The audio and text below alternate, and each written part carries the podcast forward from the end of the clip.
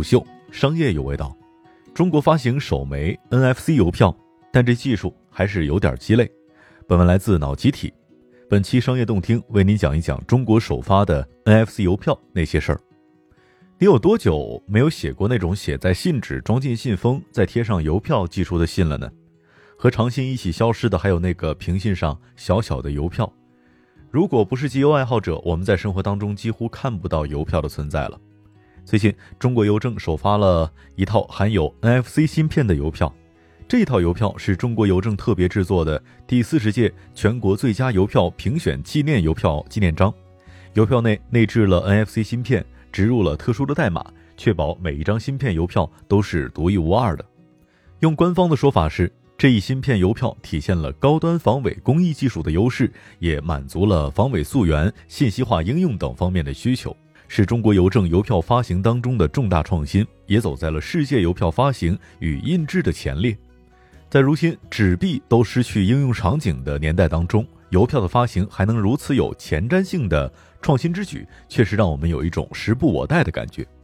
信息数字技术的进步，快速淘汰那些过时的沟通工具。但新技术有的时候能够赋予一些旧物件以新的玩法，NFC 技术曾经一度寄予厚望，然而在现实当中却遭遇了略微难以落地的尴尬。这一次在邮票当中植入 NFC 芯片，给了我们一种万物皆可 NFC 的感觉，但这仅仅是一种感觉，还是未来真的有场景爆发的可能，值得探讨一番。NFC 技术是一种进场通信技术，由非接触式的射频识别以及互联互通技术整合而来。一般是由单一芯片上集成感应式读卡器和感应式卡片以及点对点通信功能。含有 NFC 技术的设备可以在彼此靠近的情况下进行数据交换。NFC 技术早已在我们的日常生活当中得到了普及应用。我们所使用的公交卡、门禁卡、具备闪付功能的银行卡。ETC 以及 POS 机等都是基于 NFC 技术的应用，不过每种卡片和支付设备都只具有单一的功能，这也是我们出门可能要带各种卡的原因。NFC 的工作模式分为主动模式和被动模式。主动模式是发起设备和目标设备相互发射数据的时候，都必须主动产生射频场，也就是设备都需要供电才能够产生射频场。这样可以实现快速连接、点对点的近距离网络通信，但这类场景我们很少用，因为我们有 WiFi 和蓝牙等一系列高效的传输方式。被动方式就是发起设备需要供电来提供射频场，将数据发射到 NFC 目标设备，利用主设备的射频场获得电能，以此来接收并且再回传数据给主设备。这种模式大多时候应用在卡模式和读卡器模式当中。比如我们经常用来刷的公交卡、门禁卡和银行卡等等，有没有一种办法让我们把这些卡通过一个 NFC 设备整合起来呢？当然有的，那就是 NFC 手机。现在大多数的中高端手机都会自带 NFC 的功能，相信很多人都已经有过体验。比如通过 NFC 手机绑定公交卡，进站上车刷卡明显比扫二维码要方便。因为不用打开手机应用调用二维码，直接拿手机的背面贴近就可以了。但是识别度略低于传统的公交卡，常常出现摩擦半天也刷不上的尴尬场景。另外，NFC 手机还可以支持对银行卡和身份证的信息读取，用来绑定小区门禁卡、家门卡，甚至是校园一卡通。但是受到 IC 卡类型、硬件型号和 API 接口的限制，很少有人的 NFC 手机能够打通这些关卡。而 NFC 技术最被寄予厚望的其实是移动支付领域。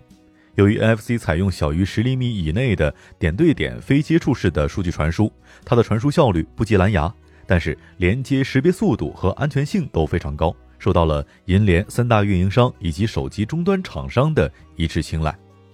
不过，由于移动支付的利益实在太过诱人，移动运营商、手机厂商、银行、软件服务商和线下商家都想从中分一杯羹。标准的分裂造成 NFC 移动支付在前期发展缓慢，等到二零一二年标准统一，NFC 相关硬件开始普及，又遭遇到了第三方支付所支持的二维码支付的崛起。完成 NFC 刷一刷支付，至少需要用户这边手持一台 NFC 手机，消费中商家也得有非接触式的 POS 机这一类 NFC 终端，属于典型的硬件解决方案。只要任何一个环节缺失，都很难完成移动支付。而二维码的扫一扫几乎是软件端实现，最大成本可能就是打印一张收款码了，就连煎饼摊儿都可以轻易的实现。所以，无论从便捷度、硬件成本还是推广成本来看，二维码支付都比 NFC 进场支付要远胜一筹。而这一次的 NFC 芯片邮票是一次不错的跨界尝试。据介绍，这一套邮票纪念章是首次在传统的印刷工艺当中加入了超薄的 NFC 芯片，采用高级安全加密技术写入数据，可以有效防止恶意解锁，确保信息存储的安全性。NFC 芯片 ID 和邮票的序列码和荧光暗码实现一一对应，使得每一枚纪念章都独一无二。